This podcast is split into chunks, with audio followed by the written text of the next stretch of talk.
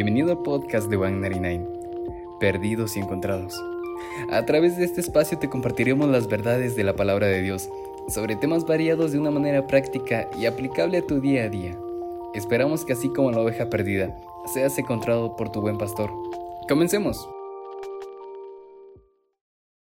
Cambiando nuestra actitud. La actitud es una pequeña palabra con un gran poder. Puede hacerte ver las cosas de manera negativa o de una manera positiva. Sin ella, no puedes llevar a cabo lo que se nos ha encomendado como cristianos, que es vivir como Cristo. En los temas anteriores, leímos sobre cómo Dios usa nuestros errores para testificar sobre su gran poder y providencia, aun en medio de situaciones que parecen desfavorables en cualquier punto de vista. Sobre la segunda oportunidad que encontramos en Jesús para volver a nacer y reiniciar nuestra vida, dejando el pasado atrás y recordando que ahora somos llamados a algo mucho más impactante que solo existir. Somos llamados a llevar a cabo toda obra buena, a ser personas santas, a ser maduros, capaces de amar, hablando de la verdad de la palabra de Dios. Ahora, debemos agregar un nuevo ingrediente a esta obra de arte que Dios está haciendo en nuestras vidas. Según el diccionario, la actitud es la capacidad con la que nos enfrentamos al mundo y las situaciones. Pablo, en Efesios 5.1, nos anima a nosotros los cristianos a imitar a Dios y sabemos que Dios se mostró humanamente como Jesús en esta tierra. En Mateo 5.16 se nos anima a ser un claro reflejo del Señor. Pero, ¿qué actitud es la que tenemos que imitar de Jesús? Bueno, Jesús oraba por todo, y no se preocupaba, amaba y no odiaba, perdonaba y no condenaba, no era defensivo, ni retador, no provocaba por necedad, hablaba la verdad sin miedo aunque lo quisiera matar por eso, no maldecía a quienes lo lastimaban y perseguían, sino que confiaba plenamente en que el juez, que lo ve todo, lo juzgara en su tiempo y justamente. También respetaba a sus autoridades y a sus padres les obedecía. Israel, el pueblo amado por Dios. Ha tenido una historia llena de quejas, de rebeldía, desobediencia y necedad.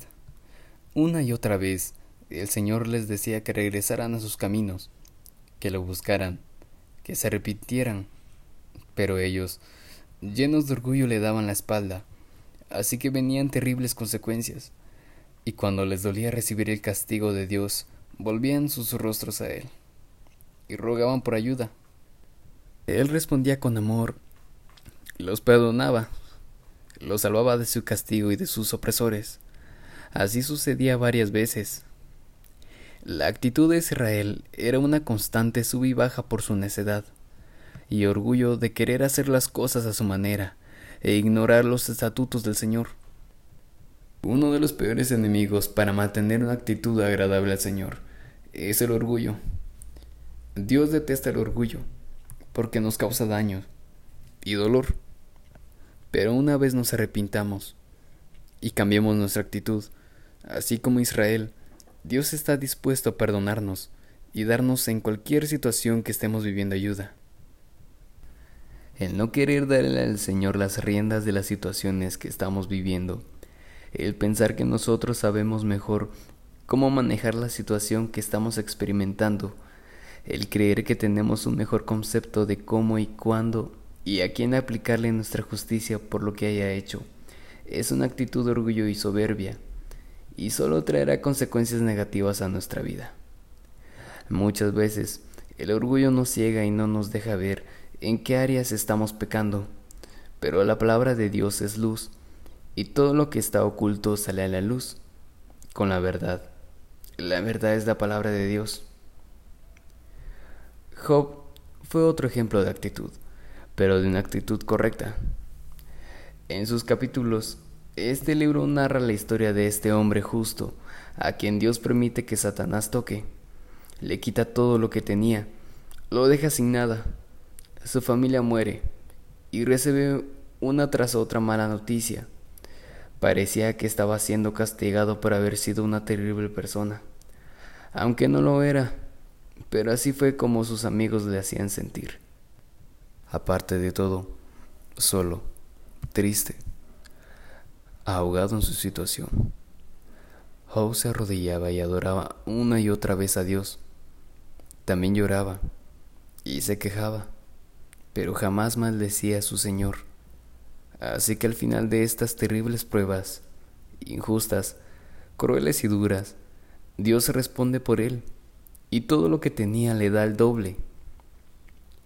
Si quieres cambiar tu actitud respecto a cosas que estás viviendo, si sabes que hay un problema de orgullo y pecado en tu vida, Debes volver tu rostro al Señor y buscar su palabra. Deja que la palabra te enseñe todo aquello que está mal en tu vida y en tu corazón. Y aunque duela, pide al Señor una actitud para reconocer que debes cambiar y que solo Él es quien puede ayudarte en este proceso.